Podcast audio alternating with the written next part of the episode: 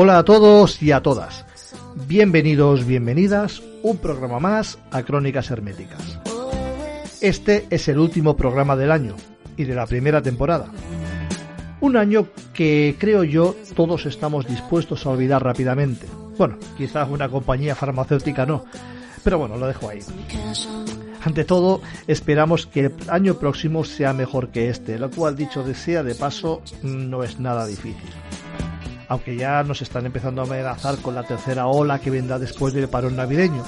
Y es que casualmente, este virus reconoce cuándo hay vacaciones, cuándo hay fiestas de Navidad y cuándo tiene que hacer una tregua.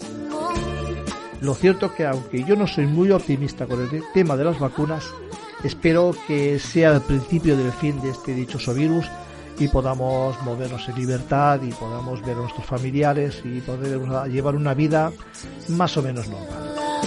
Y vamos a poner colofón a este fin de fiesta de Navidades con una muy buena despedida de año y una mejor entrada del año siguiente. Comenzamos. Y comenzamos con las noticias de Crónicas Today. Y para ello vamos a saludar a Susana. Muy buenas tardes Susana, ¿qué tal?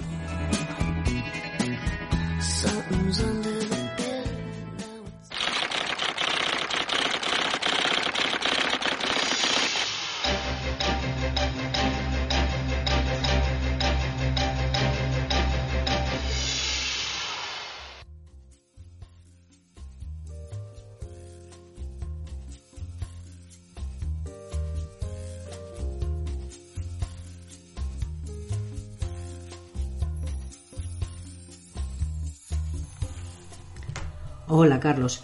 Para mm, estas crónicas Todays te voy a traer una en concreto que yo sé que a ti te va a gustar, porque yo sé que a ti te gusta Star Trek. Y bueno, no sé si la palabra gracia es la adecuada, pero yo creo que te, va a gustar esta noticia. Eh, todo el mundo recuerda, y sobre todo la gente aficionada a Star Trek, eh, al actor que, que, interpretó a Scotty, al jefe, que era el ingeniero jefe de la Enterprise, ¿no? Eh, el actor canadiense Jace Duhan, que era este que interpretaba este papel, eh, murió y siempre fue su sueño eh, ir al espacio. En 2008, un empresario y desarrollador de videojuegos cumplió su deseo. Según ha revelado el hijo del actor, que este falleció en el 2005, solicitó a la NASA que en varias ocasiones que enviara sus cenizas al espacio, pero la agencia se negó a hacerlo. Más que nada porque imagino que si hiciera caso a todo el mundo que le pide una cosa así, pues no haría otra cosa, ¿no? En este caso, el fundador del estudio de videojuegos Origin System, eh, Ultima System Shock, creo decirlo bien, eh, unió uno de los primeros y es uno de los primeros turistas eh, espaciales, Richard Garriott, accedió a organizar el increíble viaje a las estrellas del célebre actor. Para esto, Garriott llevó parte de sus cenizas a bordo de la EEI, por supuesto de manera clandestina. Las colocó debajo de una foto laminada del actor, después del cual las depositó bajo el suelo del de Columbus. Solo Garriott y la familia del actor estaban al tanto del insólito envío, y lo han mantenido en secreto hasta hoy, por temor a una posible multa por parte de la NASA. Bueno, pues esta es la historia. Pues algo, de, de él por fin descansa en el espacio. Creo que es una, no sé, es una noticia curiosa. ¿No te parece? Bueno, pues me parece que todo lo que sea eh, respetar la voluntad de alguien que, quería algo particular en el día de su muerte, pues me parece muy bien. Lo que pasa que, como bien dices también, es peligroso, pues claro, porque yo, mí también me gustaría que mis cenizas estuvieran en el espacio, flotando ahí para siempre. Pero claro, tampoco entiendo que no se puede hacer para todo el mundo. Entonces, está en parte está mal hecho, pero en parte también me alegro por él porque ha cumplido con se ha cumplido el sueño que él quería que, se hiciera con sus últimos restos. Pero vamos a explicar aquí una noticia que es bastante curiosa porque, bueno, todos sabemos el tema de las mascarillas, ¿no? Todos tenemos que llevar nuestra mascarilla, es obligatorio, aunque, bueno, ya no vamos a obviar todo el follón ese de si antes eran necesarias, ahora no son necesarias. Eh, de momento es obligatorio y si no te la pones, pues te pueden multar. Entonces, esto ocurrió en Inglaterra, en Manchester. Y bueno, pues unos funcionarios de transporte en el, en el Reino Unido advirtieron a los pasajeros que no se podían utilizar serpientes vivas como mascarillas. Eso ocurrió luego de que un pasajero de un autobús se puso un gran reptil envuelto en su cabeza. El hombre causó sorpresa durante un viaje en autobús a Manchester, Inglaterra. El lunes, cuando lo vieron en el transporte público con el animal envuelto alrededor de su cuello y boca. Una viajera que presenció el incidente pues le dijo al Manchester Evening News que inicialmente creía que la serpiente era una máscara extraña, hasta, que, la serpiente se empezó a separar de la cara de este hombre y empezó a deslizarse por los pasamanos del autobús. La pasajera, pues al final, pues lo tomó un poco a cachondeo, ¿no? Pero claro, el tema es que en el Reino Unido es obligatorio usar algún tipo de cobertura facial en todos los transportes públicos. Hay excepciones, pues como, como, en todos sitios, por razones de edad, salud, discapacidad. Y bueno, hay fotos y todo del incidente, ¿eh? porque claro, la, gente a la que lo vio, pues no se pudo, no pudo evitar echar una foto, porque claro, el hombre, pues no sé si es que tenía la serpiente solamente para eso, o es que, bueno, pues se le olvidó la, la mascarilla en casa, tenía la serpiente encima como si fuera una mascota o como si quien va con el perro al, autobús o a, cualquier sitio y pues, pues no se le ocurrió otra cosa que enroscarse la serpiente en la cara a, modo de mascarilla. El caso es que se, se, dice que, claro, no es necesario que sea una mascarilla quirúrgica, pero los pasajeros pueden hacer la suya o usar algo adecuado como una bufanda o un pañuelo. Pero claro, pones una serpiente, yo creo que es bastante, bastante, bueno, no debería estar permitido, la verdad. La verdad, me ha parecido una noticia muy graciosa.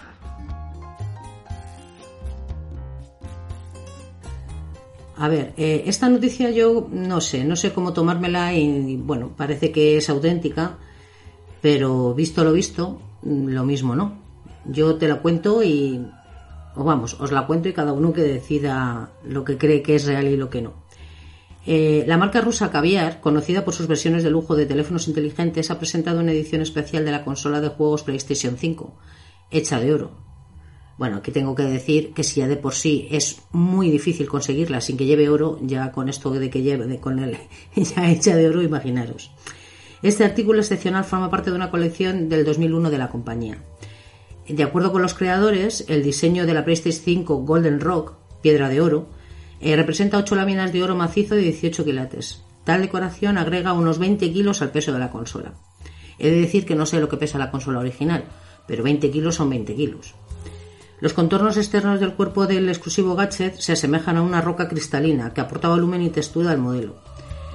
La inspiración para los diseñadores fue la geometría única del oro y los elegantes y hermosos eh, contornos de este mineral. Por eso la consola fue nombrada Golden Rock. Así lo explican los que diseñaron eh, esta, consola. Eh, como no puede ser de otra manera, para acompañar la consola, el mando está hecha de cuero de cocodrilo genuino y de oro. Bueno, eh, no sé. Yo creo que si tuviera mucho dinero no me compraría algo semejante, pero para gustos los colores, como digo siempre. Los creadores señalan que la PS5 dorada es muy difícil de hacer, por lo que solamente lanzarán una sola copia. Eh, esta misma empresa tiene otros artículos de, que es una empresa de lujo, evidentemente. Tienen otros artículos como pueden ser unas zapatillas Nike Jordan, Nike Air Jordan, decoradas con 68 diamantes y oro, unos auriculares iPod Max de oro y cuero de cocodrilo y el teléfono inteligente Samsung Galaxy S21 con el panel trasero de oro macizo. Bueno, si quien se lo pueda permitir, yo tengo una funda dorada monísima en mi móvil, pero no pesa nada, eso sí. De acuerdo con los informes, el precio de las zapatillas sería de unos 13.000 dólares, el Samsung costará mm, más o menos unos 67.000 y los auriculares cerca de 94.000. Nah, total, ¿quién no tiene eso en el bolsillo? Calderilla. El precio de la, de, la, de la consola, por su parte, no ha sido dado, pero está claro que sería una cifra astronómica. Bueno, y hasta aquí. Esta es la noticia. Espero que por lo menos os haya hecho tanta gracia como a mí, porque yo me he quedado bastante flipada, la verdad. Pues yo ahora te voy a contar una noticia que te puede dejar con los ojos en blanco. ¿Qué te, si te dijera que Adolf Hitler ganó unas elecciones regionales en Namibia, ¿cómo te sentaría? Pues efectivamente, Adolf Hitler Unona se presentó por la lista del partido gobernante SWAPO de Namibia. Obtuvo 1.196 votos frente a los 213 cosechados por su oponente y se aseguró un puesto en el Consejo del Gobierno de la región de Oshana. El distrito electoral de Ompunya, al que representa, tiene menos de 5.000 residentes y ha sido considerado durante mucho tiempo un bastión de SWAPO. Claro, eh, hemos dicho que se llama Adolf Hitler. Y bueno, pues el medio alemán eh, Bild, pues mm, claro, ante todo esto, pues se fue y le hizo una entrevista, ¿no? Y él reveló, pues, este hombre que se llama Adolf Hitler Urona, reveló que fue bautizado así en honor al líder nazi. Y también, eh, bueno, contó de que, claro, cuando era niño, pues lo tomó como un nombre normal, porque, bueno, era su nombre, ¿no? Y solo en la adolescencia supo que ese hombre quiso conquistar el mundo a fuerza de invasiones y genocidio. Entonces bromeó con que, a diferencia de su notario tocayo, no tiene ambición de dominar el mundo, ni siquiera de conquistar Oshana. Dijo que usualmente se, se hace llamar Adolf Unona, ya que es demasiado tarde para cambiar su nombre. Entre 1884 y 1919, Namibia fue colonia alemana y sufrió matanzas en masa por parte de la administración local que trató de reprimir a los insurgentes locales. Los nativos fueron encarcelados en campos de concentración y murieron decenas de miles a causa de la exposición, el hambre y las enfermedades en lo que la Alemania moderna considera un genocidio. La derrota de Alemania en la Primera Guerra Mundial le costó su territorio de ultramar, fue ocupado por los británicos y posteriormente entregado para ser gobernado por Sudáfrica. El país por cierto, obtuvo la plena independencia en 1990. Y hoy día pues está gobernado por un señor que se llama Adolf Hitler. Mal que le pese al pobre hombre, porque se ve que a él tampoco le hace mucha gracia que le llame así.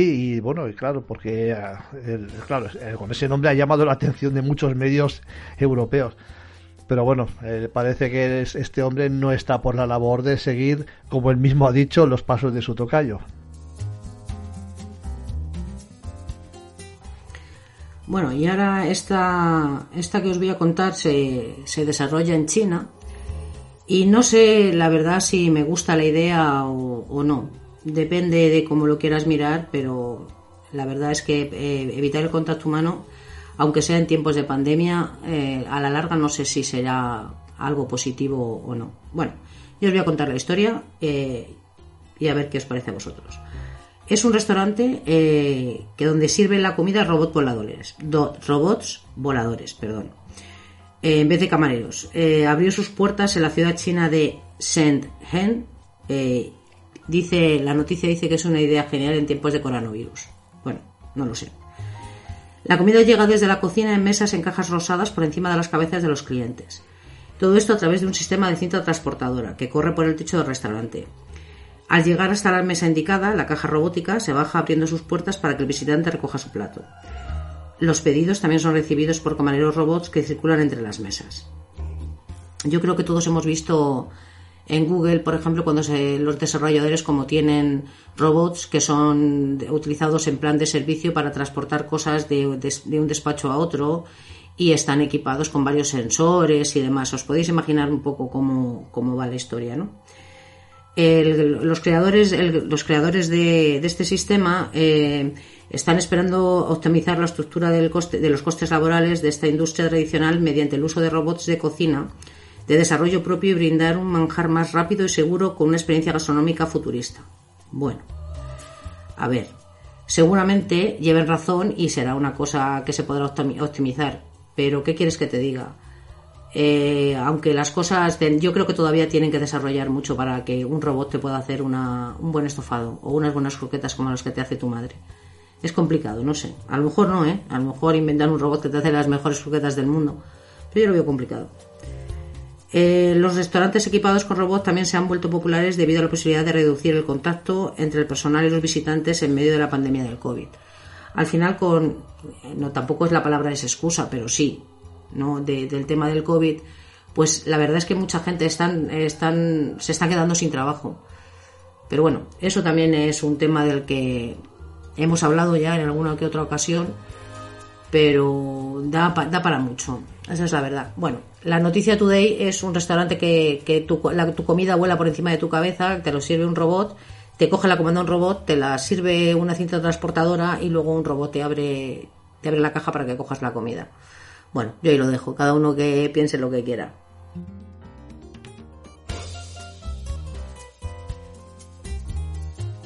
Pues esta noticia que te voy a contar ahora es bastante extraña. Y es que hay una familia que no tiene huellas dactilares. Verás, en una familia en Bangladesh tiene una rara mutación genética que le ha representado dificultades en un mundo cada vez más dependiente de los datos biométricos.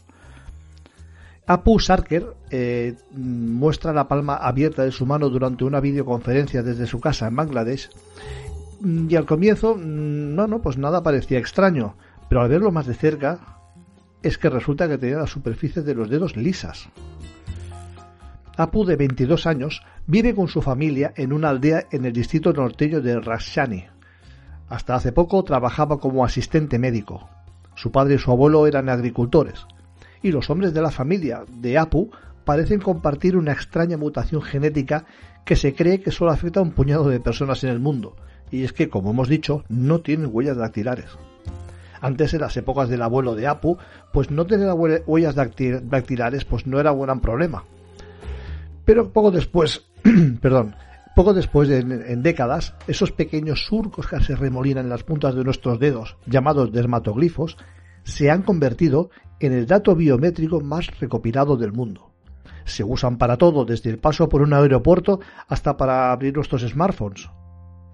En el año 2008, cuando Apu era niño, Bangladesh introdujo una tarjeta de identidad nacional para todos los adultos, y la base de datos requería una huella del pulgar.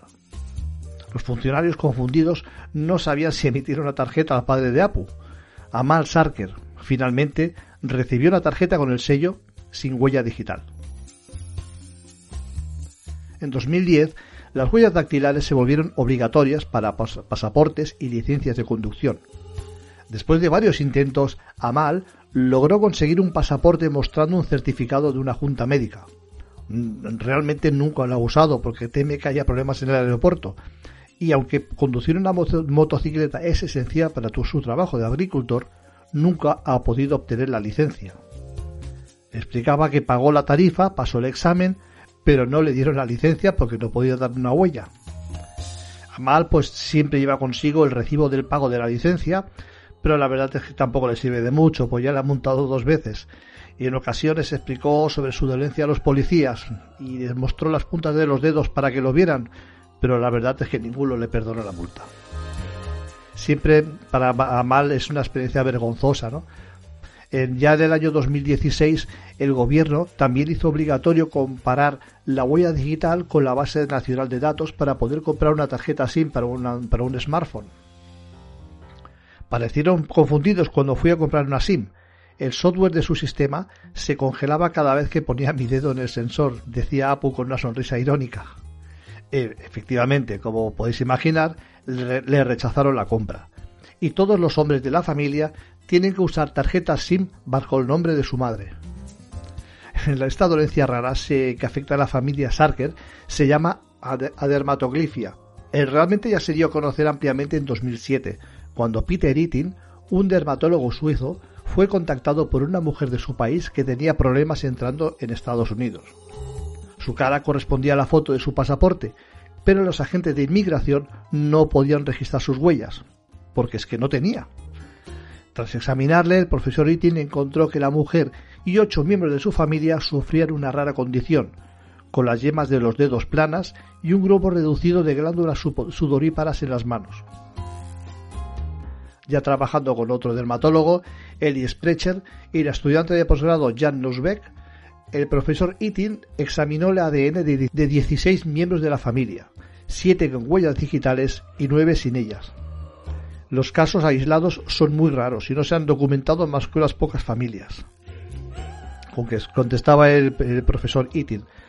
Ya en 2011 también el equipo se enfocó en un gen, SMARCAT1, que mutó en los nueve miembros sin huellas de la familia y pudieron identificarle como la causa de la rara dolencia. Prácticamente no se conocía nada sobre ese gen y la mutación pues tampoco parecía causar otros efectos negativos aparte de los cambios en las manos. La mutación que se buscó durante todos esos años afectaba un gen del que nadie sabía nada, expresó el profesor Spritzer. Por eso tardaron años en encontrarlo. Una vez descubierto, la enfermedad fue nombrada adermatoglifia, pero profesor Itin la apodó enfermedad de demora migratoria, por, bueno, en homenaje a la primera paciente que encontró que tuvo problemas entrando en Estados Unidos. Y el nombre, pues ahí se quedó. La enfermedad de demora migratoria puede afectar a varias generaciones de una familia. El tío de Apu Saker, Gopes, que vive en Dinajpur, a unos 350 kilómetros de Dhaka, tuvo que esperar también dos años para que le autorizaran un pasaporte. Y tuvo que viajar de Dhaka cuatro o cinco veces en los últimos años para convencerles de que sufría la mutación. Ya cuando su oficina empezó a utilizar un sistema de control de asistencia de huellas digitales, Gopesh tuvo que convencer a sus jefes que le permitiera utilizar el sistema antiguo, firmando una planilla de asistencia todos los días. Ya un dermatólogo de Bangladesh ha diagnosticado la condición de la familia como queratodermia palmoplantar congénita, que el profesor Itin cree que evolucionó en la dermatoglifia secundaria, una versión de la enfermedad que también puede producir resequedad cutánea y reducción de transpiración en las palmas de las manos y las plantas de los pies. Como puedes ver, en un momento en el que las huellas dactilares y todos los datos biométricos son tan esenciales para muchas cosas tan sencillas y algunas como, como poder utilizar un smartphone, es una pesadilla pues para una familia que por esta mutación genética pues no dispone de huellas dactilares.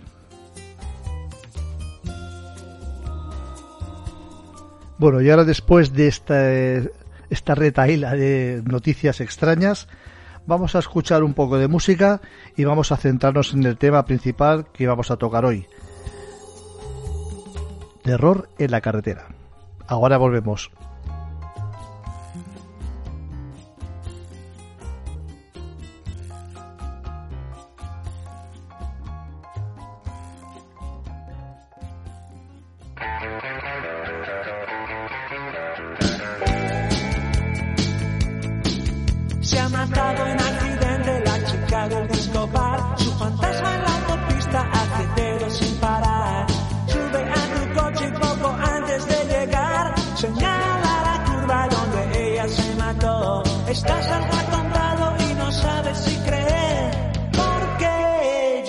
Desapareció.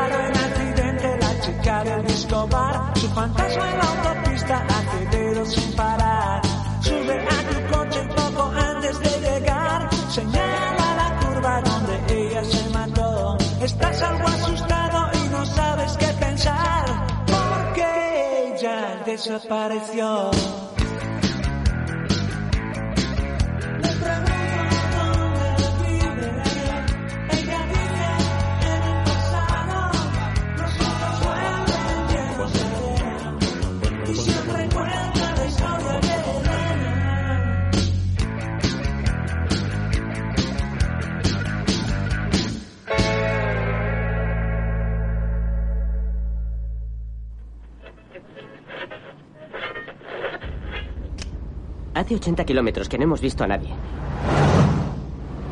¿Sabes en quién acabo de pensar? En Kenny y Darla. ¿Crees esa historia? ¿Cuál? ¿Que tuvieron que buscar la cabeza de ella? Solo hallaron el coche. Y la cabeza no se encontró.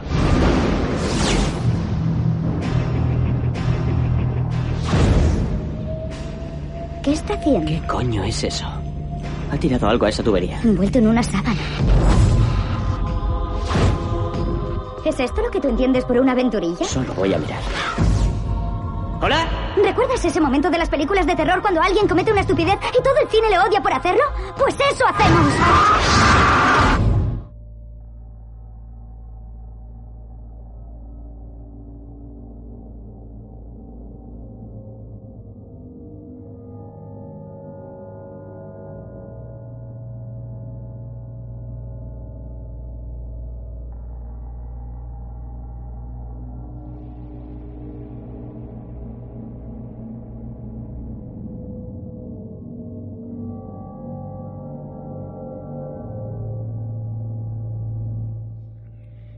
Las fiestas navideñas siempre se han caracterizado por reunir a familiares y amigos en esos entrañables días. Como decía ese anuncio mítico, vuelve a casa por Navidad. Son tiempos de aviones repletos de familiares que aprovechan ese momento del año para pasar unos días con sus seres queridos. Trenes llenos de ilusiones para ver a aquellos padres, hermanos de los que solo hemos tenido contacto telefónico. Y como no, esas carreteras que con un ir y venir incesante de vehículos cargados con maletas, regalos e ilusión. Es en esos momentos en los que el tráfico llena todos los caminos y el asfalto. Pero también la poca visibilidad, el mal tiempo, escasos descansos, ya sabéis, las prisas por llegar, pueden dar lugar a encontronazos con lo fantástico, lo misterioso y lo sobrenatural. Cuando hablamos de terror en la carretera, no nos referimos solo al modo de conducir de ciertas personas, ni al estado del firme. Como habréis podido intuir, nos referimos a los fenómenos extraños que ocurren en el frío asfalto gris. Si nos referimos a esa clase de fenomenología, lo primero que se nos viene a la cabeza son las apariciones en la carretera, y como no, a la chica de la curva aunque este fenómeno realmente se remonta a leyendas antiguas. Eras que la chica de la curva surgía de la oscuridad en viejos y oscuros caminos, y donde se subía era un coche de caballos. La mecánica era la misma. Una chica de blanco en una solitaria y oscura carretera parecía estar como perdida, como fuera de lugar. Casi siempre se habla de noches lluviosas, por lo que la joven suele estar empapada y con un frío extremo. El conductor advierte su presencia y conmovido se ofrece a llevarla a su casa. La joven no suele ser comunicativa, solo acierta a decir vagamente su nombre, tras lo cual advierte de un peligro en la carretera o señala el lugar donde ella murió. Tras ese momento suele desaparecer y en algunos casos todo termina en un accidente, mortal o no, o simplemente en la desaparición de la chica.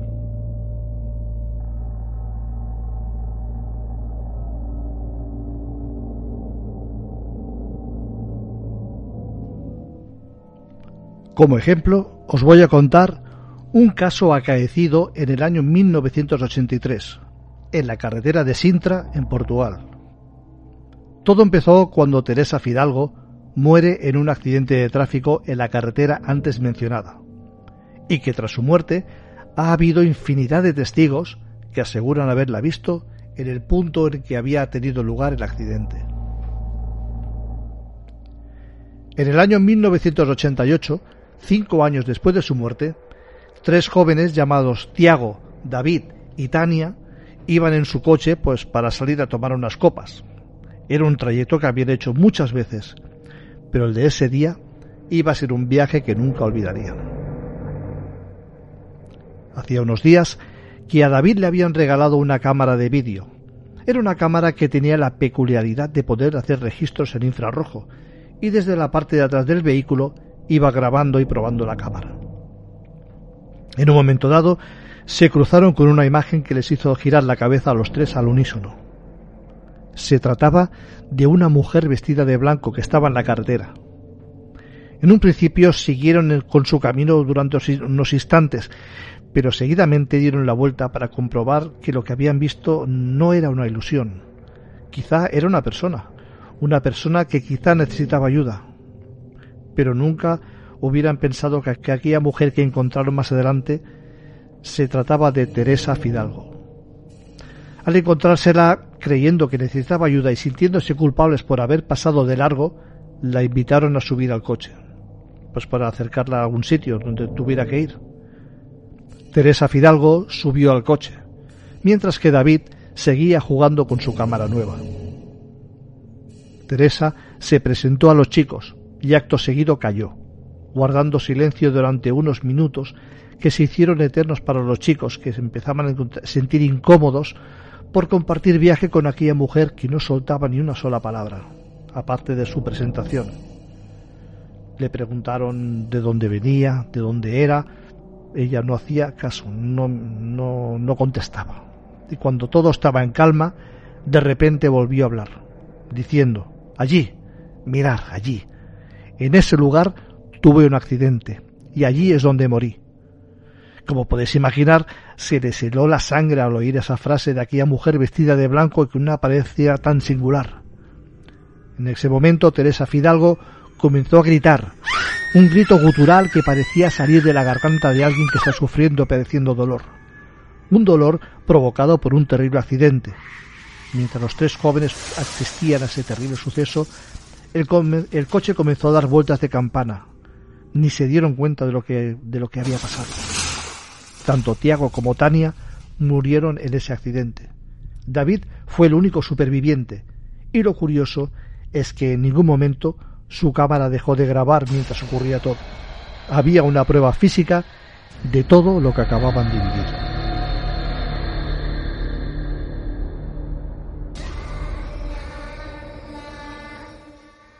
Entre las ciudades de Getting de Hagendorf, en Suiza, se encuentra el túnel Belchen, el cual atraviesa el condado de Basilea y Solothurn y mide más de 3 kilómetros de largo. Todo empezó en enero de 1981 cuando empezaron a tenerse reportes de encuentros con la Weiße Frauen, que significa mujer blanca en alemán. No sé si lo he dicho bien, si acaso perdóname mi alemán, pero es que es muy limitado. Se refería a una anciana vestida de blanco que pedía que la llevaran a una de las entradas del túnel, aunque en ciertas ocasiones de la historia incluso aparece repentinamente frente a los conductores y se pone a hablar con ellos.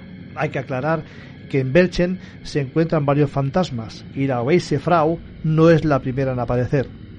Ese honor pertenece a un campista masculino que también pide que lo lleven y se desvanece al llegar a la mitad del túnel. La leyenda de la Weisse Frau se origina el 6 de enero de 1981, cuando el tabloide Blick escribió un reportaje sobre los avistamientos de una mujer espectral en el túnel. A los pocos días, varios medios comenzaron a cubrir la noticia y la policía del condado de Basilea fue inundada con llamadas de personas que decían haber visto la aparición. La racha de reportes aparentemente finalizó a mediados de ese año, tomando fuerza de nuevo en 1983 cuando el Baselbieter Sagen publicó la historia de un encuentro que tuvo lugar pocos días antes. La historia cuenta que dos mujeres que conducían por la autopista de camino a Hagendorf vieron a una mujer de edad media vestida con ropas antiguas y caminando torpemente a lo largo del camino. Pensando que se trataba de alguien en problemas, se detuvieron para preguntarle si estaba bien. La mujer, sin embargo, solo respondió no. Desafortunadamente no. No estoy para nada bien. Algo terrible va a suceder. Algo muy desagradable. Justo al decir esto, la mujer desaparece en el aire ante la mirada perpleja de los jóvenes.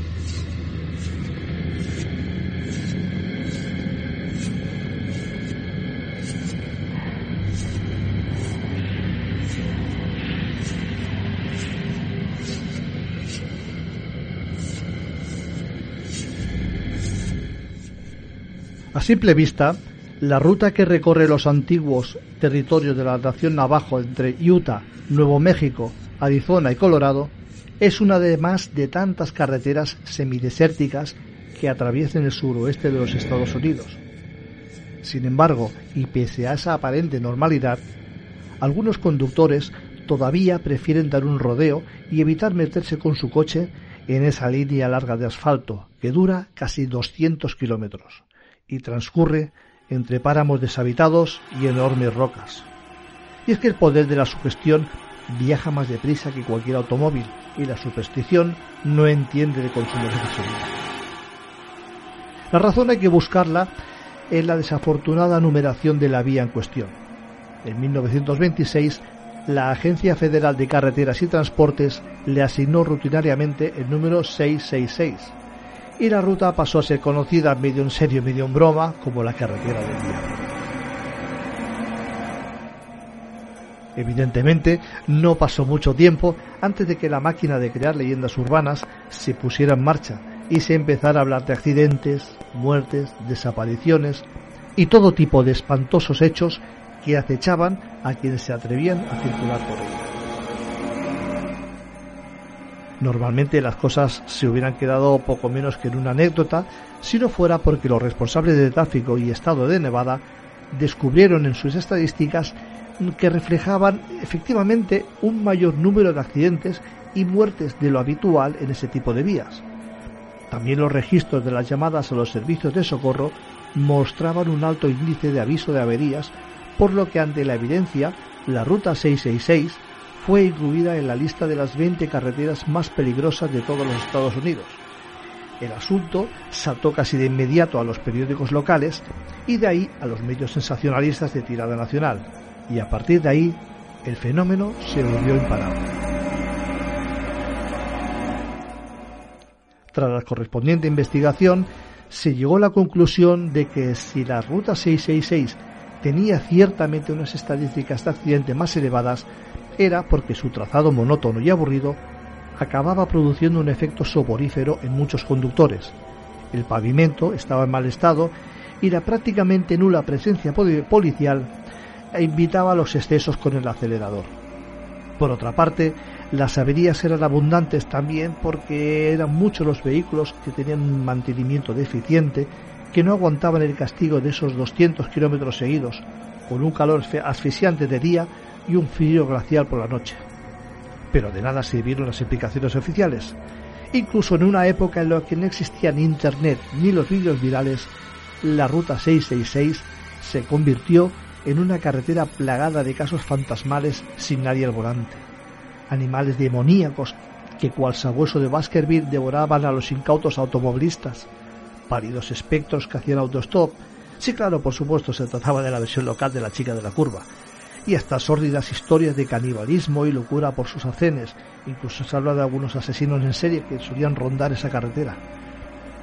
Como suele ser habitual en este tipo de lugares señalados por la ley de la superstición, la Ruta 666 se acabó convirtiendo en un centro de peregrinación para los amantes de lo sobrenatural y los buscadores de fantasmas. Iban campando por sus anchas por la ruta diabólica y se acabaron convirtiendo en un peligro real para el resto de los conductores. Además, el robo continuado de las señales de tráfico en las que aparecía la cifra 666 representaba una pequeña fortuna.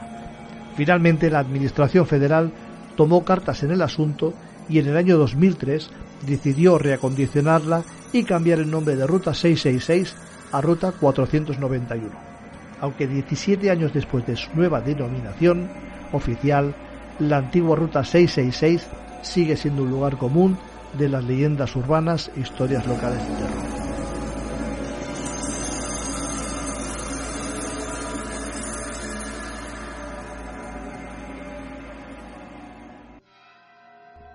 En una carretera secundaria de Andalucía nos encontramos a una familia que al caer la noche circulaba por la misma. Diego, el cabeza de familia, era quien conducía e iba acompañado por su esposa, su suegra y sus hijos de cuatro y seis años. Según recuerda Diego, hacía frío y llevaba la calefacción puesta. Y al dejar atrás una de las curvas de la carretera, mi mujer comenzó a decirme que me había equivocado y que aquella carretera era muy rara. Y no le faltaba razón. Realmente no sabía dónde estaba.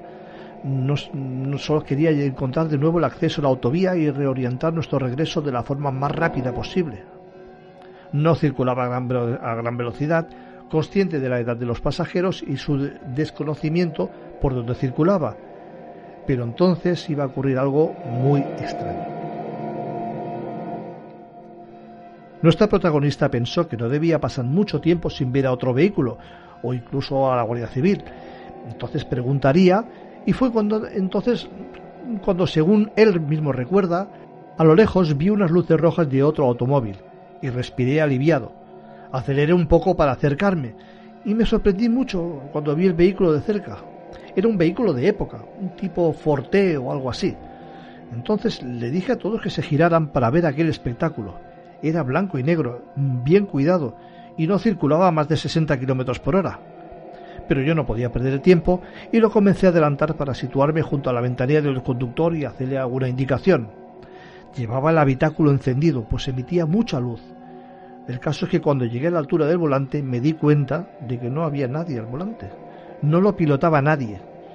Mi mujer me cogió de la mano aterrada. Frené y me eché a un lado, hasta que nos recuperamos del susto. Esperamos para ver pasar ese automóvil, pero desapareció en la noche.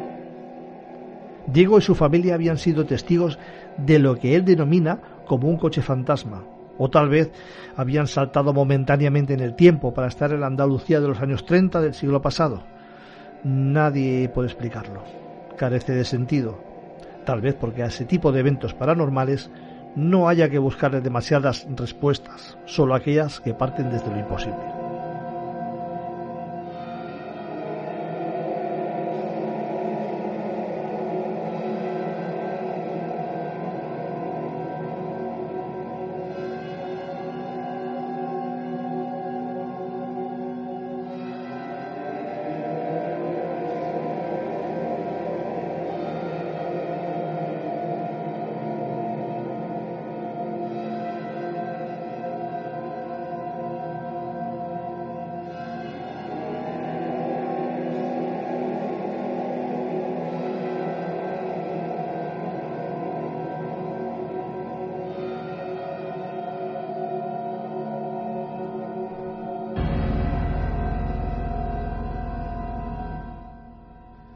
Pues después de haber escuchado estas experiencias en la carretera, ese terror en la carretera que hemos podido comprobar que es más común de lo que nos parece, vamos a tener una pequeña tertulia con Susana a ver qué es lo que opina ella de sobre estos casos y bueno, en general eh, de esas apariciones y de esas manifestaciones extrañas en la carretera.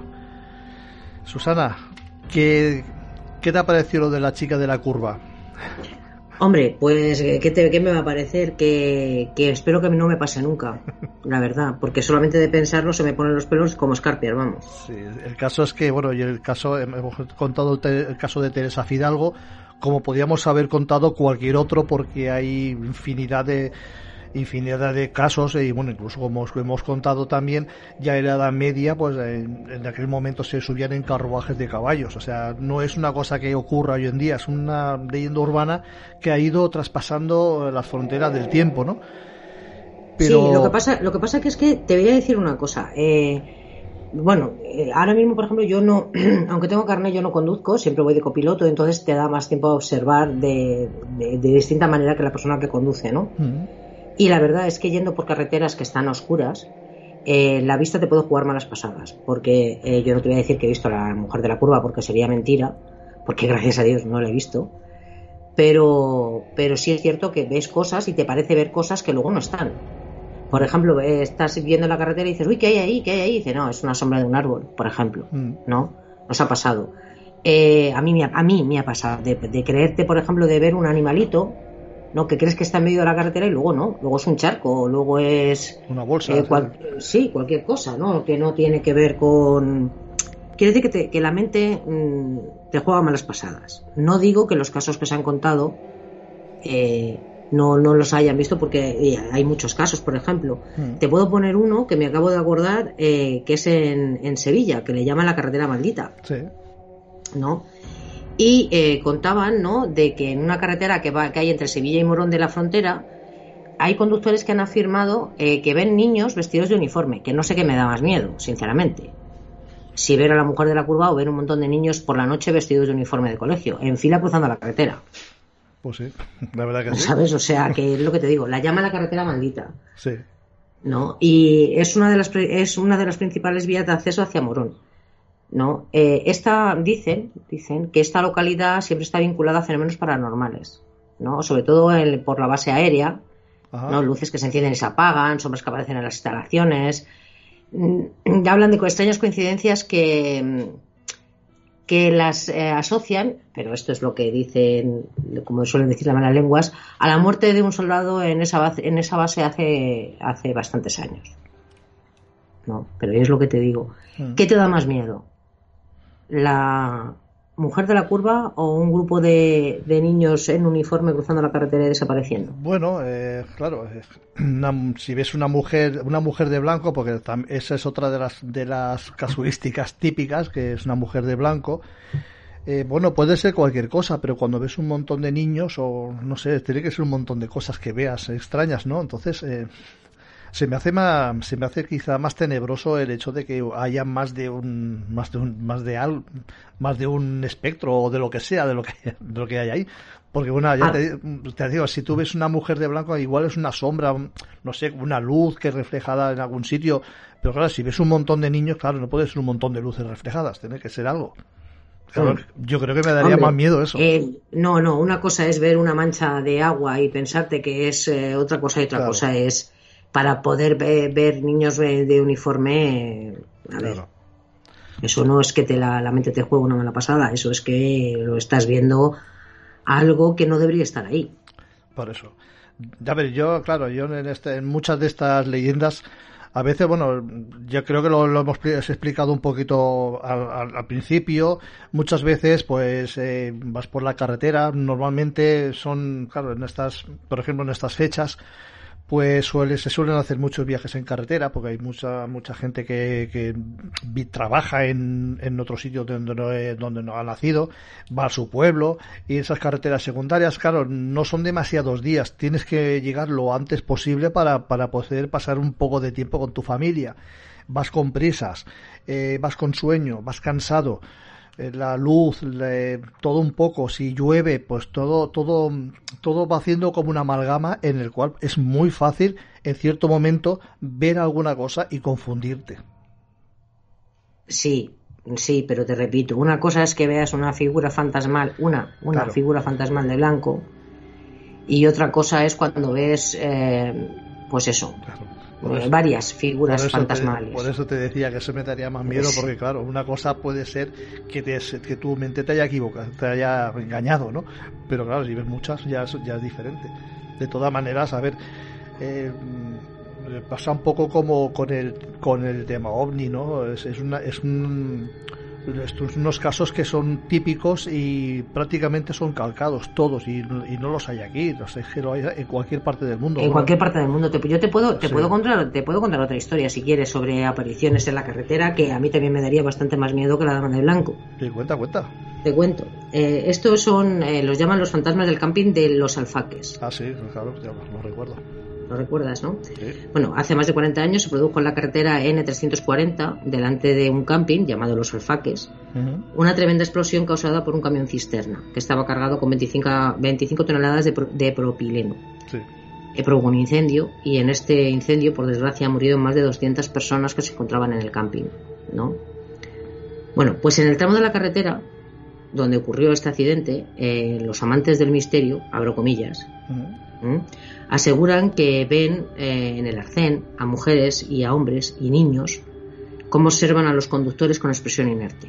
Bueno, yo te lo estoy diciendo eh, y se me están poniendo los pelos como escarpias. Eh, Porque, claro, si no lo sabes y volvemos a lo mismo, si no lo sabes y lo ves, menudo susto. Pero si lo sabes y vas a pasar por esa carretera, si yo te estoy diciendo que ves a niños con vestimenta veraniega a altas horas de la noche deambular por el arcén de la carretera Sí. y piensas que son las personas que murieron en el incendio, se te pone, bueno, la piel de gallina.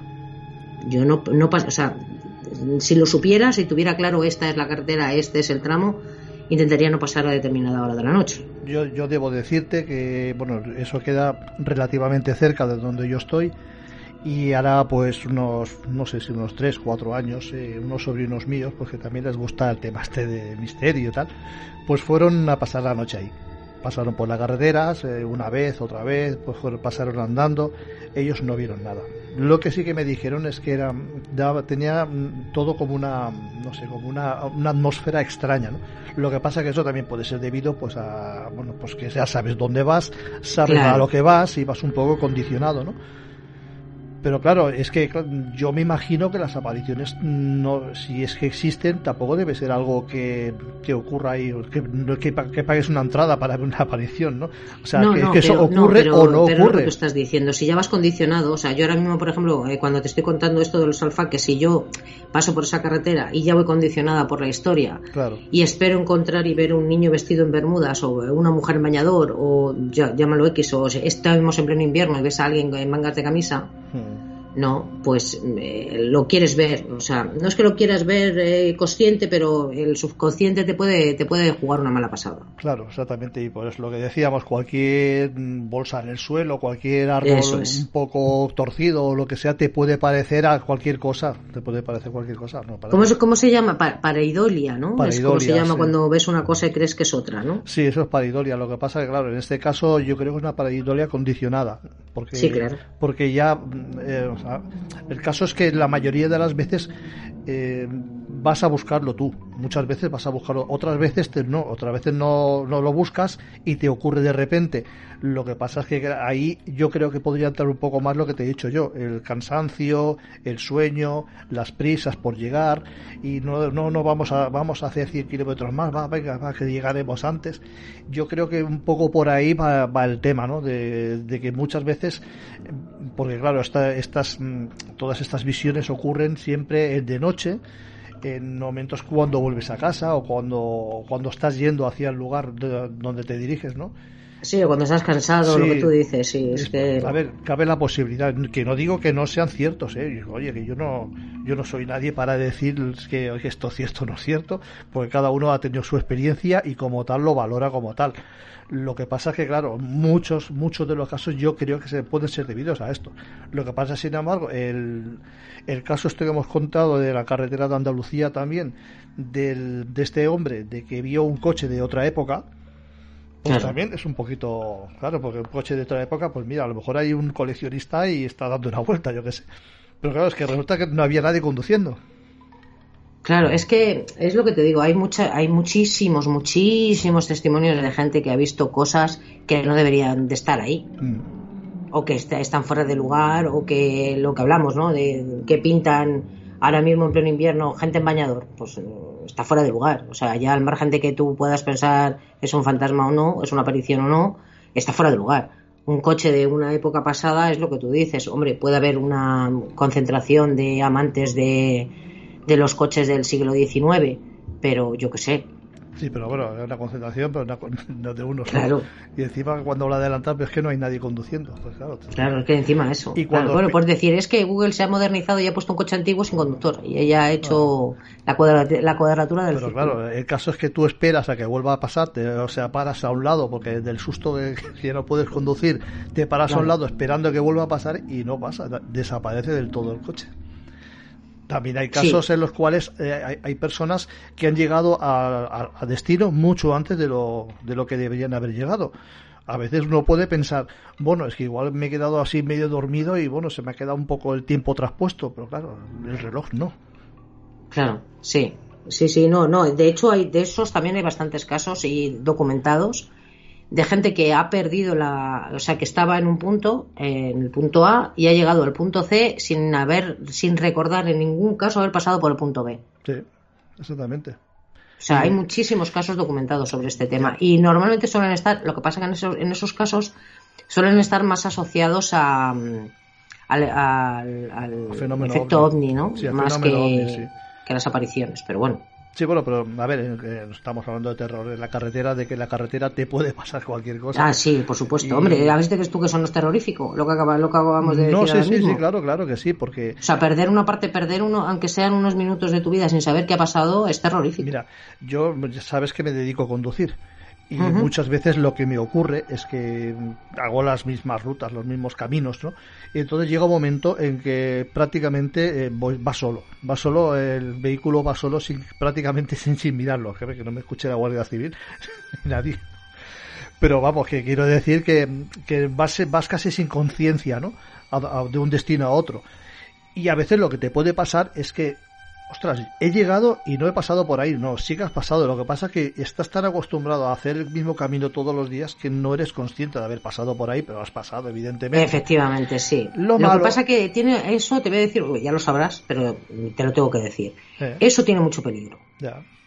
O sea, cuando tú conoces muy bien una carretera y, y te- estás tan acostumbrado a pasar por ella que, como tú bien dices, vas solo, es donde, donde te confías y es donde está el peligro. Esas cosas hay que tener cuidado con ellas. Pero Sí. es cierto que pasa lo que tú dices. Que estás tan acostumbrado a hacerlo que llega un momento en que mm, dices, pues sí, he pasado por aquí, pero me he dado cuenta. Sí. Pero es por eso. Pero el caso es que hay muchas personas que les ha pasado eso. Y es más, a lo mejor han salido, eh, no sé, de un de A- del punto A al punto B y deberían haber tardado tres horas y solo han tardado una hora y media. Hmm. Ahí está, Pues- ahí está el, el kit de la cuestión. Pues hay personas que, según aseguran, les ha pasado.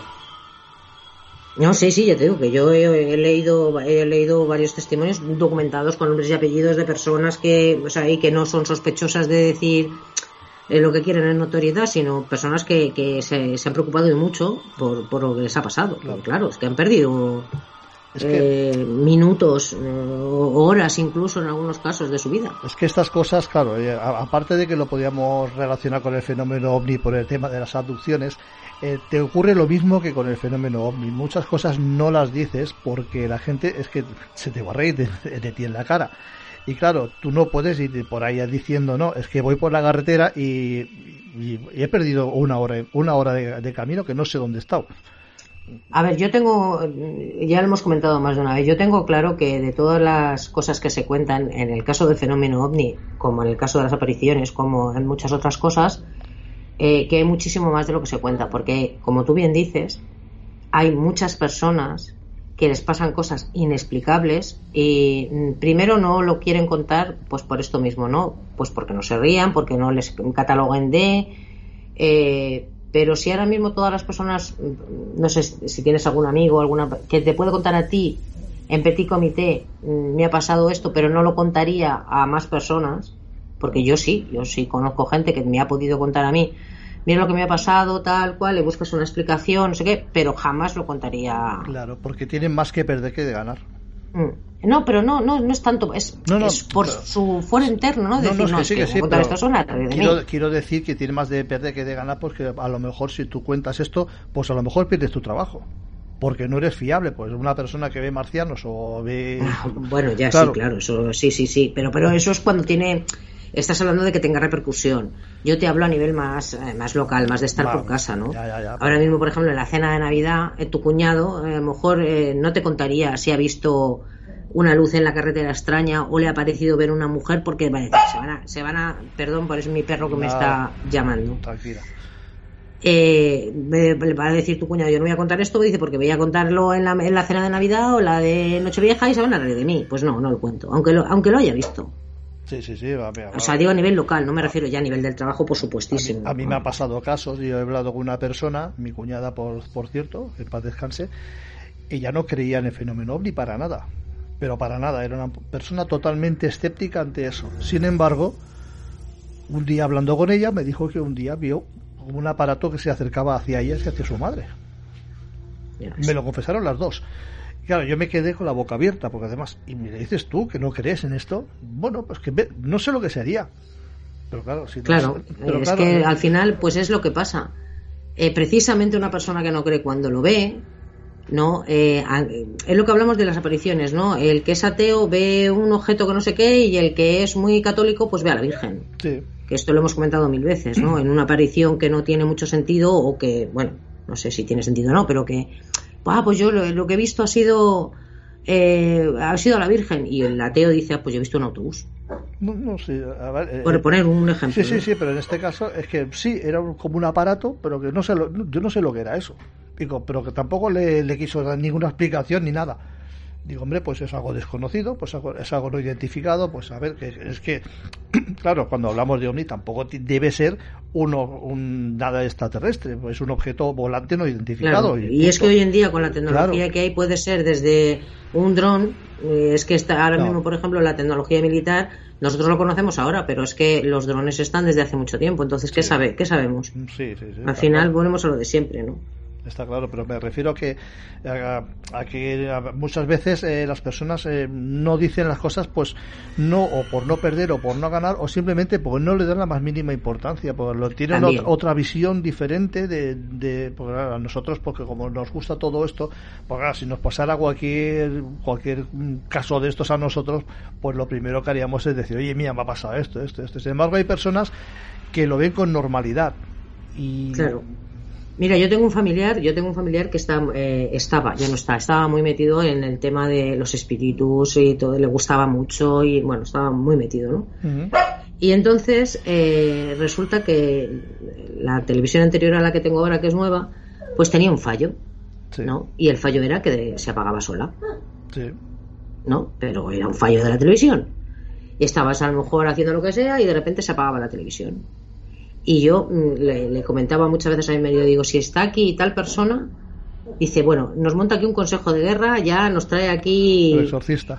Sí, porque vamos, se piensa que estos son los espíritus que están haciendo de las suyas y tal, y no, y era un fallo de, de la tele, Claro. ¿sabes? Por eso te No sé explicarte el fallo técnico porque no entiendo tanto, pero era- vamos, era un fallo, no es que venían los espíritus a quitarme la tele, que que me cada, entiendas. que cada uno tiene su interpretación sobre las cosas y bueno, Claro, exactamente. quien le da más importancia o, menos importancia. Hay quien a lo mejor ve una persona por la carretera y diga, "Pues bueno, pues ya sé, si está, se está mojando, pues ya se secará. Y sin embargo, Sí, pues sí. hay, hay otras pues que a lo mejor ven una rama de un árbol a con una bolsa de plástico colgando y se piensan que es una persona. Yo, yo, a mí me pasa muy a menudo, yo, pero luego después son, luego después son, son bolsas de plástico. O sea, una vez que pasas por delante, pero antes de llegar, yo digo, uy, madre mía, ¿qué hay ahí? Que no sé qué, que no sé cuánto. Porque, ¿no? porque vas, predispuesta, pues vas, vas predispuesta. Efectivamente, ya si vas por una carretera, por ejemplo, que está oscura, no es lo que comentaba al principio, vas por una carretera que está oscura y en el caso que yo voy de copiloto, Claro. no, voy más pendiente, no, no voy mirando al vacío, sino que voy más pendiente, ¿no? Y muchas veces me pasa muy a menudo de ver cosas que no son. claro. O sea, que luego después paso, es lo que te digo, no es decir, es que he visto esto, no, no, veo cosas, creo ver una cosa que luego no es, luego confirmo que no es. ¿Me entiendes lo que te quiero Sí, decir? sí, pero de todas maneras, yo te puedo contar también, eh, si quieres, Sí, claro. te puedo contar eh, otra, otro sitio en concreto donde hay muchas apariciones y muchas cosas extrañas. Tú cuenta, cuenta. Si quieres, mira. claro. Eh, esto es en, un- en el punto kilométrico 568 y 570 de la antigua carretera nacional 431. Sí. No. Que estuvo, que se puso en marcha en 1967. Hay una curva que está mal diseñada y detrás del mal diseño de, de esa, de esa curva, no, pues hay una cantidad de accidentes en- tremenda, ¿vale? Muchos accidentes, ha habido muchas muertes en esa, en esa curva, ¿no? Sí. Entonces, eh, no se sabe si a, a partir de o, o- o a- o por, por eso eh, ha habido muchas, mm, muchas apariciones, ¿no? Muchas apariciones, muchos testigos que dicen que han visto cosas, cosas en, ese, en ese tramo de, de esa curva que te digo que está mal diseñada y que se ha llevado, por desgracia, muchas vidas por delante, ¿no? Sí. Pero la más eh, repetida es que aparece una mujer haciendo autostop con una chaqueta roja. Sí. Y esto lo ha visto mm, bastantes personas. Es curioso, ¿no? Sí, la verdad que sí. Es que el, el tema es este, que todos coincidan en ver lo mismo. Claro, o sea, Por- porque es que es muy, es muy específico. Una chaqueta roja no es. Bueno, también una mujer de blanco también es Claro. específico, pero lo de la chaqueta roja, como que es más, más así, ¿no? Sí. Sí, sí. O sea, y fíjate que es un tramo muy pequeño, lo que te digo, tiene que ver con que está mal diseñado, es lo que hablan de puntos negros, ¿no? Sí, que, la- que pues en las las- carreteras. Esas son las curvas más peraltadas. Eh, sí, bueno, tú sabes más de esto que yo, pero mm, está mal diseñada y ya está, ¿no? Entonces se ha llevado muchas vidas por delante. Pero es curioso que los, hay más, más testimonios de que ven otras cosas, ¿vale? Pero este de la chaqueta roja es el más repetido. curioso, es curioso, porque normalmente en todos los países suele ser una, una mujer vestida, casi siempre es una mujer vestida de blanco, a veces joven, a veces más mayor, pero siempre es vestida de blanco y de, y rojo pues es más, eh, quizá el blanco porque sea más, no sé, es más llamativo si ver algo blanco en la noche, ¿no? Pero claro, también tenemos que añadir que la, prácticamente toda la, no se necesita la totalidad o muchísimas de, de, estas, de estos avistamientos tienen lugar lloviendo. Claro. Entonces, claro, aún dificulta más eh, o, o- o- o ayuda más a ver cosas que, que no están ahí. No, está claro. Es que, eh, a ver, eh, la predisposición, el clima, el cansancio, la prisa, o sea, es que son todo sí. variantes y variables que se pueden ir añadiendo y, claro, el cóctel, Sí, no, y, y quizá y también era- eran unos momentos en los que el espiritismo también estaba más en boga y bueno, la gente creía más en esto. Ahora quizá la gente ya no crea tanto y ya pues mm, se, toma, se lo toma de otra manera, ¿no? Cuando ve alguna cosa extraña pues le busca una explicación. Antiguamente posiblemente no se le buscaba ni ninguna explicación. Veías algo extraño y ya sabías que era mm, la mujer de blanco. Fija. Sí, no. Y luego, por ejemplo, tienes el, el- uno que es muy famoso, que es un sitio. Lo que pasa que, claro, es muy famoso por muchas cosas, pero también por esto. Es las Urdes. Sí, claro. ¿no? Eh, en las Urdes, entre Aceitunilla y Nuño Moral, ¿no? Sí. Hay un tramo, ¿no? Que hayan llegado a ver, hay mm, testimonios de gente que desde que ha visto una mujer con un niño en medio del asfalto llorando, eh, animales con los ojos rojos, que eso es más normal, Hmm. porque yo te digo, mi perro, por ejemplo, Sí, sí. yo, eh, le se ponen los ojos rojos y le, de- le da la luz de determinada manera. Entiendo que habrá otros animales que les pase lo mismo. Pero desde eso hasta, hasta mm, eh, niños eh, solos. Claro, que eso es lo que te digo. A mí eso ya también me parece más aterrador. En fin, Sí. también eso es un sitio que se, predispone, se predispone para que la gente Lo veo. eh, lo vea. Sí, Claro, porque tú imagínate, se te cruza un animal por la carretera, tú no ves el animal, pero lo, lo enfocas con los faros y se te ponen los dos los dos ojos rojos ahí, pues claro, tú puedes imaginarte cualquier cosa. Y a lo mejor solamente es un, no que sé, un gato o yo que sé, un jabalí que pasa por ahí. Lo que pasa. un, un corzo, un corzo. Lo Por ejemplo, es, en el, en el pueblo de mis abuelos, que son de, son de Guadalajara, ¿no? De, de Guadalajara pegando con Soria, ¿no? Hay una carretera que es todo un pinar, que recorre un pinar entero, y por allí se cruzan los animales. O sea, tienes que ir con cuidado porque, se, lo que digo, se, por allí es- en cualquier momento se te puede cruzar un animal. Y es muy fácil, es muy fácil ir por la carretera por la noche. Tú imagínate, ¿no? Una carretera de doble sentido, estrecha, muy estrecha, porque ya te digo, mm, recorre un pinar. Mm, Y en los bordes de la carretera puede haber animales esperando para cruzar. Y que tú veas esos dos puntos rojos. claro. O sea, si no hace falta que sean las urdes, quiero decir. No, no, no, no hace falta, ¿no? Si ya te digo, un poco de oscuridad. Eh, si está lloviendo, que ves las gotas deslizándose por los cristales, eh, ya que te dificulta también la visión, y ves eso, pues claro, la imaginación se te dispara, Pero ya mismo. pero de una manera, claro, que insisto, que yo no quiero des- que decir que, que todo sea mentira, ¿eh? Todo, a ver, que, que a lo mejor por sí que le ha podido pasar a alguien, yo no lo descarto. Pero claro, yo creo que la mayoría de las veces siempre se trata de eso. Y además, como hemos dicho, eh, son casos que ya no son casos de, de hoy día, sino que son casos que mm, casi de centenarios, ¿no? De, de- de ya de muchos años. En los cuales yo, yo he dicho la Edad Media, pero estoy seguro que ya en la época de los griegos o de los romanos ya veían de estas, estas figuras eh, por, las, por las carreteras o senderos, como lo llamaran. Sí, seguramente. No, lo, lo cual nos hace pensar que, claro, más que, más que, un, más que ver, ya es una leyenda urbana que ha ido a través del tiempo y que de alguna manera, pues, eh, la vamos dibujando a, a, a a medida que va pasando el tiempo, pues la vamos acercando a nuestra, a nuestra cultura y a nuestra forma de, de hacer las Yo no, cosas. yo no sé si tú de pequeño ibas de, de acampada con colegio o con, eh, con algún tipo de asociación o llámalo X, ¿no? No, y si, nosotros no. lo- ¿No? Bueno, eh, las, lo- las historias de campamento, ¿no? Mm. Eh, no sé si habrás oído, has tenido que oírla de cuando eras pequeño seguramente, la, la típica historia de campamento que te cuentan del loco que se escapa del manicomio. Sí, claro. Que te lo cuentan ahí en la hoguera y tal, que solo sale muchas veces en películas y tal, pero bueno, eso también pasa en los campamentos españoles, no solamente Sí, sí, sí, en los norteamericanos, ¿no? Y la verdad es que luego tú estás allí, eh, que estás de acampada, que es verano, que, que está todo lleno de niños, que no sé, no sé cuánto, y tú ves eh, locos del manicomio escapados por todas partes. Sí, porque es que ahí, ahí, ahí lo que lo que lo que lo- dibuja toda la historia es tu mente. Y, Claro. y las mentes son muy poderosas y realmente son Sí. capaces de, de hacerte viajar hacia donde ni los libros ni, ni televisiones ni nada te pueden hacer. Y claro, es claro, sobre todo de niño, pues con, con la inocencia de, de- que tienes cuando te cuentan eso, claro, tiene que ser terrible. No te puedes. Pues sí, pero dicho esto, eh, yo me creo, me creo que haya gente que vea las cosas que ha contado. Yo me lo creo. No, sí, siempre, claro. y que no tenga y, o sea, y que de verdad la hayan visto no que se- que su imaginación habrá casos que su imaginación les haya eh, jugado una mala pasada pero yo sí que creo que en un momento dado puede hacer a ver a- porque es que hay demasiados casos como para que todo Sí, sea claro, claro. fruto de la imaginación Por eso yo quiero dejar bien claro que yo no descarto que existan estos casos, pero que yo creo que muchas veces, no sé, por ejemplo, si ahora yo te comentara, pues mira, Susana, yo he ido por esta carretera y, y me ha parecido ver una mujer de rojo ahí en, la en, en esa curva de ahí.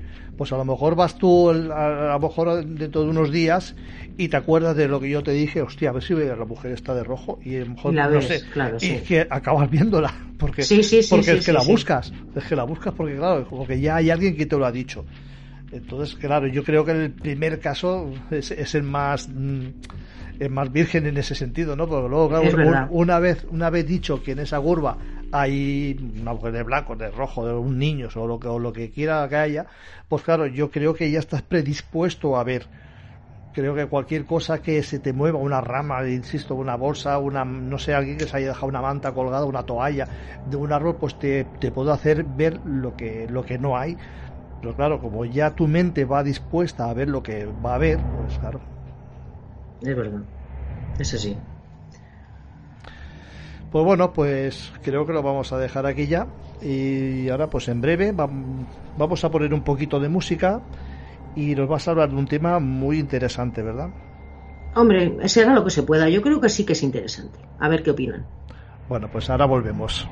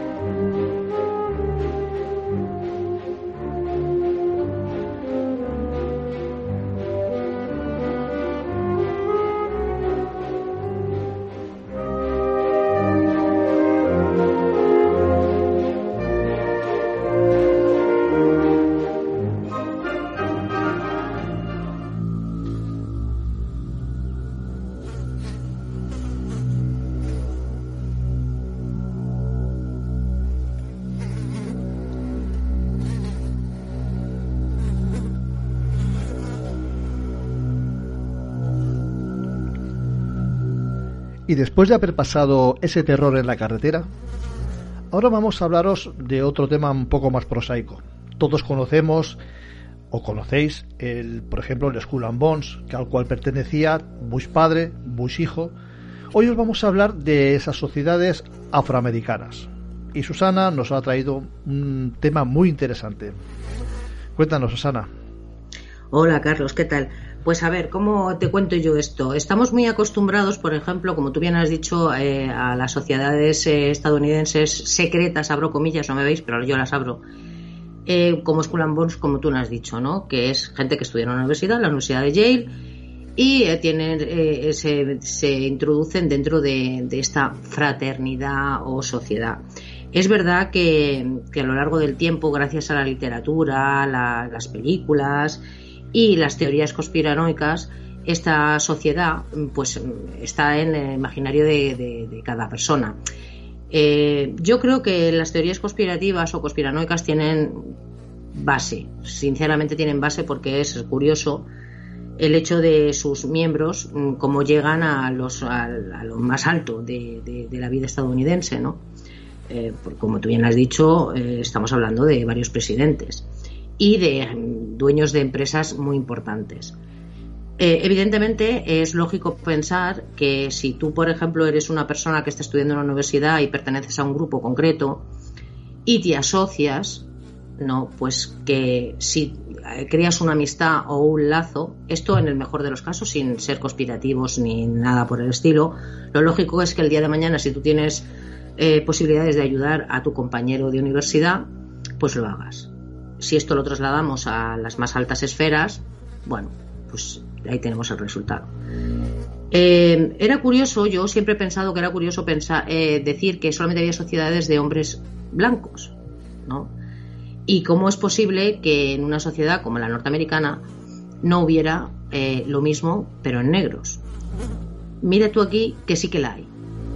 Hay varias. En este caso yo mmm, voy a hablar solo de una, eh, de una universidad norteamericana y de una sociedad, en este caso de mujeres negras, no de hombres negros, solo de mujeres negras. Y voy a hablar de ella porque a esta mm, fraternidad, podríamos decir, o sociedad, pertenece la vicepresidenta futura, no sé si ya está en el cargo, de Kamala Harris, la que ha salido elegida con John Biden. -huh. Eh, esta, eh, esta, mujer estudió en la Universidad de, de Hogwarts. Hogwarts está considerada eh, una, gran universidad y está considerada la Yale negra, para que nos hagamos una idea. Es como la otra cara de, de del School and Bones, podemos decir, o de Yale, vamos. Y en este caso, este grupo de mujeres no tiene el secretismo, ni muchísimo menos, ni tiene la literatura que tiene School and Bones, pero bueno, tiene lo suyo también. Eh, hay, en esta misma escuela ha estudiado, por ejemplo, la hija de Martin Luther King. Y bueno, es una, una sociedad que se, se, formó para como para ayudar a la comunidad negra, eh, sobre todo a las mujeres negras. O sea, ya de por sí, si ser negra era algo que te restaba, si ya encima eras negra y mujer, ya ni te cuento. Y eso, pues, eh, aunque nos cueste entenderlo a día de hoy sigue siendo así. Eh, ahora mismo es una, una, sociedad, una sociedad formada por muchísimas mujeres muy brillantes. De hecho, eh, ellos lo que, tienen, lo que tienen en común es que eh, como que catapultan no tanto las personas importantes por su dinero, que también, porque esto al final es en lo que se basa, en el dinero, sino en que quieren que, que la sociedad, el, los negros, y yo lo digo así porque es que son negros, los negros, las negras en este caso, formen parte y dirijan la sociedad. ¿No? Sí. Eh, eh, esta, esta, fíjate que estuvo esta asociación, eh, se registró en el 29 de enero de 1913, o sea, no estamos hablando de hace dos días. Y si nos ponemos a pensar, eh, los, los, inicios de, de, de, este sitio tuvo que ser eh, muy duro. Eh, se, se, juntó por un grupo de 16 estudiantes, ¿no? Mm. 1913 Estados Unidos, ¿eh? O sea, hace dos días, eh, que hacía dos días que, de hecho, en algunos estados, la, no, no, no en algunos estados, en muchos estados había, no te voy a decir esclavitud, pero vamos, la segregación era más que evidente, Sí, sí, ¿no? es cierto. Claro. Eh, es, mm, es una de las hermandades eh, más grandes de la, de la nación, de Estados Unidos, ¿no? Y bueno, tiene, presta servicios a más de 300.000 mujeres y ayuda a, a mujeres de varios países, no solamente de Estados Unidos, ¿no? Eh, se pueden unir a través de, otro, de otras facultades que sean como si, como si fueran, que estuvieran hermanadas, ¿no? O pueden o sí eh, es como por ejemplo que tú vas a la universidad por ejemplo mi hija está sacándose su carrera en la universidad de Guadalajara pero es eh, una hermandad de la de Alcalá de Henares. Eh, aunque ella esté estudiando en Guadalajara su universidad pertenece a Alcalá de Henares. Pues una cosa similar es de lo que estamos hablando no la gente, las chicas que estudian en otra universidad pero que tienen, están hermanadas con, con esta de Howard, pueden pertenecer y pueden recibir ayuda directa de, de, esta, de, esta, de esta asociación. Eh, en los papeles la llaman sororidad. No sé por qué y me cuestan bastante decirlo, por tanto yo les voy a llamar asociación, ¿vale? Vale. pero su nombre es la sororidad de Hogwarts, ¿vale? Eh, su nombre en, en griego es eh, alfa kappa alfa y el acrónimo es ACA en mayúsculas, ¿no?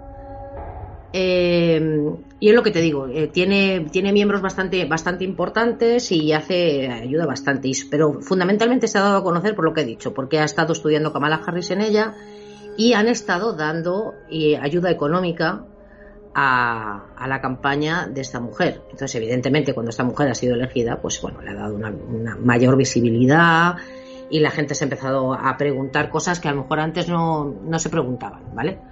Eh, lo que te digo, tienen, tienen, bien, tienen miembros muy, muy, muy importantes. Déjame, eh, ¿qué te digo yo? Eh, ahora mismo, aparte de la, de la mujer esta de, ¿Cómo se llama? Se llama Bernice King, que es la hija de Martin Luther King y la cantante Alicia Keys. Eso en gente así mm, más común, podríamos decir, o sea, que, no, que conoce todo el mundo. Luego hay otros nombres de, de directoras de empresa, gente que está metida en la política, senadora, en fin, tiene, tiene miembros eh, de peso, ¿vale? Esto en el caso de, de esta universidad, eh, que como te digo, bueno, pues ahí está. En otra ocasión hablaremos de una sociedad que estoy investigando, no he conseguido sacar mucho, todo hay que decirlo, sobre una... mm, ¿Cómo que te digo yo? Que es lo mismo que el Skull and Bones, pero fuera de la universidad y solo de negros Sí. y solo de negros prominentes. Se rumorea, yo no lo he podido comprobar, repito, tengo que estoy investigando, lo sacaré en la próxima ocasión, hablaremos del tema, ahora no, porque no lo tengo, no lo tengo comprobado ni confirmado, pero lo voy a decir de todas maneras. Vale. Eh, estaría, eh, no solamente sería de hombres, sería de hombres y mujeres, pero solo negros. ¿no? Eh, estaría Oprah, indudablemente, como no puede ser de otra manera, porque es una de las mujeres más, más poderosas de Norteamérica. Eh, estaría la mujer de Barack Obama. Y bueno, y más nombres. Pero tengo que confirmarlo. Lo mismo es un bluff eh, de que alguien se lo ha inventado y no tiene ningún viso de realidad, o lo mismo hay algo detrás, ¿vale? Eso lo comentaré en otra ocasión. Eh, eso es lo que te puedo contar sobre. ah, Bueno, te podría contar más cosas sobre la universidad, pero tampoco es plan. Es una universidad muy prestigiosa. eh, hay que a ver, tienes que tener méritos académicos y si no, una buena cartera, si no, no entras. Y bueno, es una de las mejores universidades afroamericanas de, Estados Unidos. Una, hay más, pero esta es una de ellas. Y ahora voy a pasar a hablarte de algo mucho más antiguo, ¿no? Y mucho más ancestral, podríamos decir, ¿no? Es una, mm, una sociedad que se llama Abacuá. Abacuá. ¿no? Abacuá, sí, con acento en la final, ¿no? No sé si lo he dicho bien, Abacuá. Eh, se desarrolló en Cuba hacia 1820, ¿no? Y encontró rápidamente adeptos entre los negros, es- eh, esclavos o no, los mulatos o incluso algunos blancos de extracción humilde en La Habana. Eh, en la zona de Matanzas. Eh, no sé si te acordarás que uno de nuestros eh, colaboradores, Jorge, Sí, creo que es de esa zona. ¿no? Entonces, eh, fue en un momento donde había mucha hostilidad hacia el esclavo y hacia el negro, ¿no? Y entonces, eh, ante tanto acoso, eh, ellos mm, pues se juntaron, lo que suele pasar en estas cosas, ¿no? Sí. Eh, bueno, eh, estaba formada, lo que te digo, por, por negros y por algún blanco y mulatos y tal, y bueno, se extendió.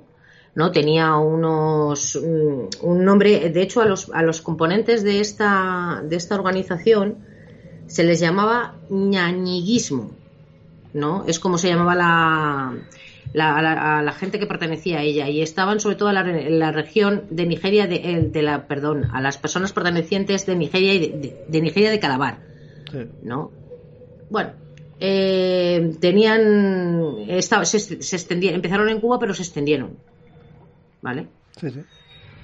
Bueno, es que ahora mismo, quitando que, que eran. Podía extenderme, le llamaban los hombres leopardo y tal, pero la verdad es que sobre esto hay bastante literatura y hay bastante cosas. Pero a mí me, llamaba la- me ha llamado la atención porque, aunque hay mucha literatura y hay muchas cosas escritas sobre ellos, el común de los mortales, por decirlo de alguna manera, no te creas tú que está mm, muy enterado.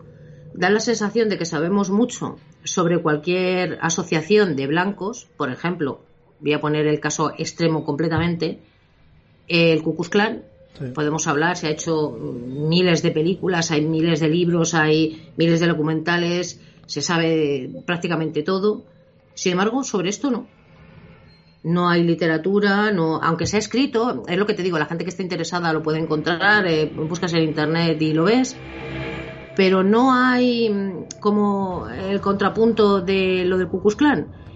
¿Sabes no- lo que te quiero decir? sí, o sea, que, que se no habla está- mucho de los blancos, no pero está- de este tema se habla bastante menos. Es lo mismo que te, que te comento con el tema de, de la, de la School and Bonds de Yale Sí. y el AK de Hogwarts, ¿no? Vale que son mujeres, vale que tal, pero al final no dejan de ser dos eh, asociaciones para el mismo fin, supuestamente, que es apoyarse.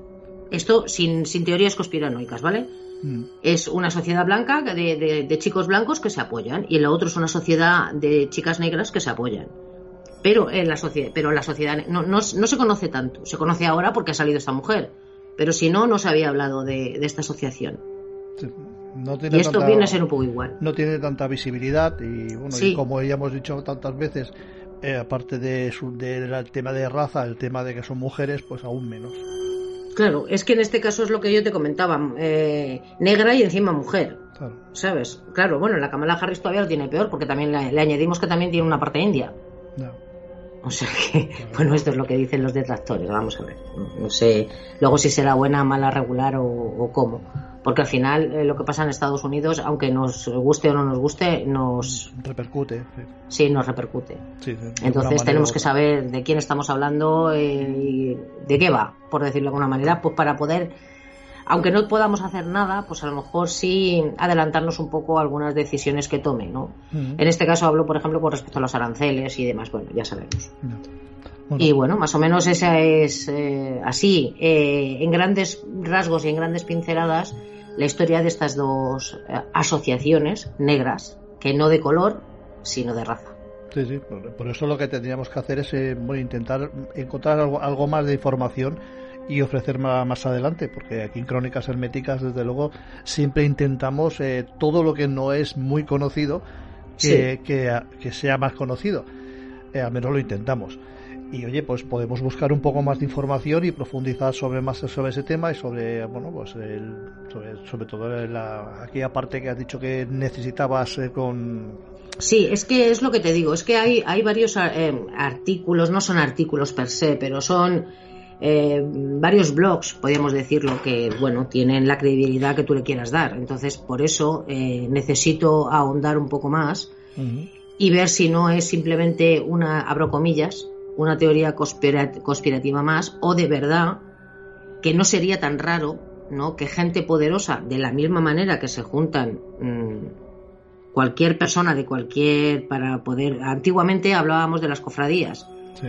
¿no? Que se unían los, la cofradía. Lo, lo comentábamos cuando estuvimos en el hablando de la Garduña, La ¿no? garduña, sí.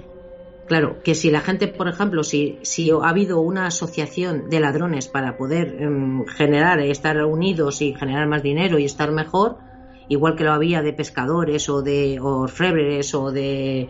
no, barrenderos no, de picapedreros, ¿no? Pues ¿por qué vamos a, no vamos a pensar que pueda haber lo mismo? ¿no? De gente poderosa que se una No estos, no estos de la élite, de que, que tal, que también, vamos a ver, esto sí ya es una teoría conspirativa, pero es que es ¿por qué no? Si yo tengo mucho dinero y el de frente tiene mucho dinero y juntos somos más poderosos que si vamos por, por libre, ¿por qué no nos vamos a unir? ¿Qué es lo que hacen las empresas? Se fusionan. ¿Por qué? Porque tienen más poder. ¿Por qué se fusionan los bancos? Porque Pues porque uno tiene menos y otro tiene más, o a veces para ser más poderosos. la unión hace la fuerza. Esto es. Entonces, es lógico pensar que si ahora mismo en una sociedad eh, poderosamente hablando blanca, eh, gente poderosamente negra se una para ser más poderosos. O tener, no sé, más ayuda o... Bueno, Y más en un momento en que ahora mismo Estados Unidos está bastante dividido con el tema racial. y abar- y abarcar, Pero vamos, esto no es de ahora. y abarcar mucho más campo, porque cada uno tiene su propio campo, su propia su propia gente a la que se dirige y bueno pues ya no te ya no te diriges solamente a una pequeño a un pequeño sector de la población sino te dedicas a más al tuyo y al de, del otro al tu, a tu asociado es, Claro. es, es, es interesante muy interesante eso Claro, es que ahora mismo lo que te digo es que es ilógico pensar que no exista. Lo que pasa que yo no puedo decir mm, con, a con la, con la boca abierta, No. sí existe, porque no es lo que te digo, lo he leído en blogs, pero no tengo una certeza. Entonces, tiene que haber alguna constancia o alguna cosa o algún indicio que me haga para poder decirlo, porque yo creo, creo, pero esto es una creencia que lo, que te digo, que lo lógico es pensar que sí. A lo mejor no son personas de estas, como yo digo, Oprah, eh, la mujer de Obama, a lo mejor eh, ponen esas personas por- porque son las que conoces Mm. y por donde empiezas a tirar del hilo. A lo mejor son personas que son dueñas de multinacionales o de medios de comunicación o de, yo qué sé, ¿no? que son, están asociadas y son las que se ayudan. Pero bueno, Pero- tenemos, que, tenemos que ahondar sobre ello. son personas de las cuales puedes tirar del hilo pero también puede ser señuelos para que tú Esto es, para que te Eh, lo creas y creas que esto es verdad y luego no lo sea. Por- entonces, por eso hay que tener cuidado. Por eso esto es a lo que me refiero. Es mejor eh, hacerlo con más tranquilidad, confrontarlo y buscar más información, que seguro, seguro que la encontramos. Y, y seguiremos con el tema.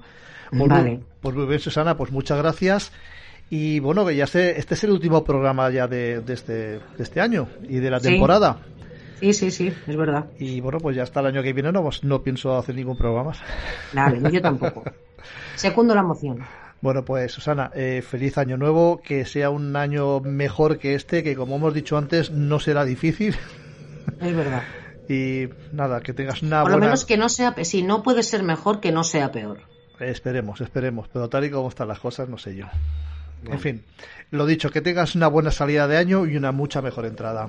Susana, Muchas gracias, Un placer como siempre. Hasta Chao. pronto.